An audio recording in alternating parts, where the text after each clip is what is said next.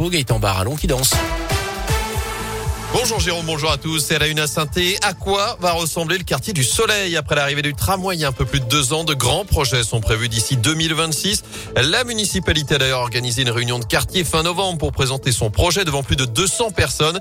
On parle là d'une enveloppe de 60 millions d'euros qui va être investie dans le secteur. Dans ce projet, une nouvelle patinoire, une gendarmerie, 200 habitations supplémentaires, de la rénovation aussi de l'existant. Les habitants et commerçants du quartier semblent enthousiastes. Écoutez leur avis pour Radioscoop. Je pense que c'est très bien. Ce qu'il faudrait surtout, parce que le Soleil, c'est l'un des plus vieux quartiers de Saint-Etienne, qui a vraiment des anciens immeubles qui ont besoin de réhabilitation très sérieuse. Les façades, il ne faut pas les limiter uniquement au centre-ville. Pour moi, c'est bien. On aimerait bien encore s'inventer plus de choses. Il manque quelques commerces, mais le matin, il est bien. C'est bien, ça va activer le quartier, quoi. ça va amener du monde. Il manque du passage, il manque des clients.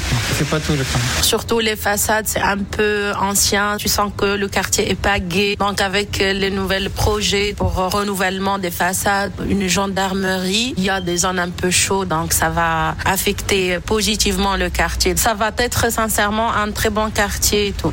D'autres réunions de concertation avec les habitants du Soleil sont prévues dans les prochains mois. Dans l'actu également, attention sur les rails, des difficultés ce matin en cause ce mouvement social annoncé par la SNCF. Plusieurs lignes sont impactées chez nous dans la région. La ligne Lyon-Perrage, Saint-Firminy, Le Puy, Lyon-Rouen, Saint-Étienne-Rouen ou encore Saint-Étienne-Montbrison. Deux voitures de police incendiées par des cocktails Molotov. Ça s'est passé dans la nuit de samedi à hier du côté de Firminy. Elles étaient stationnées devant le commissariat. Une enquête est désormais ouverte. Pas d'interpellation pour l'instant.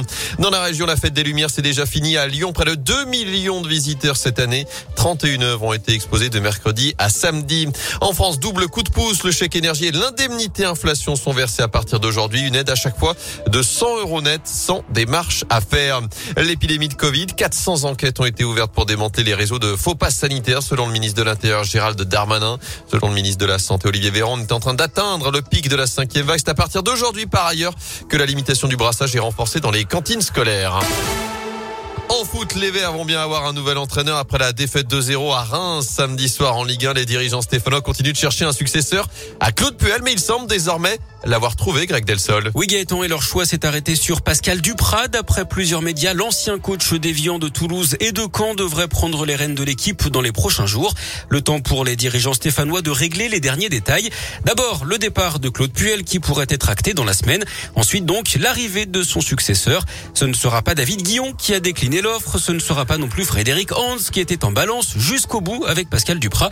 Mais ce dernier connaît bien le président exécutif des Verts, Jean-François Soucas, après leur passage commun à Toulouse. Il connaît également Roland Romeillet. Mais d'après l'équipe, c'est bien Loïc Perrin, le nouveau coordinateur sportif du club, qui a tranché sa première décision importante.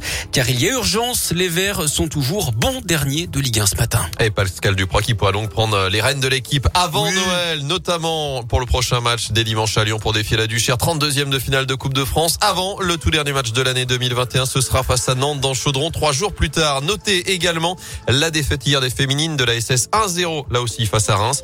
Défaite également et élimination des jeunes en Gambardella, revers 2 buts 1 face à Lyon hier après-midi à l'Etra.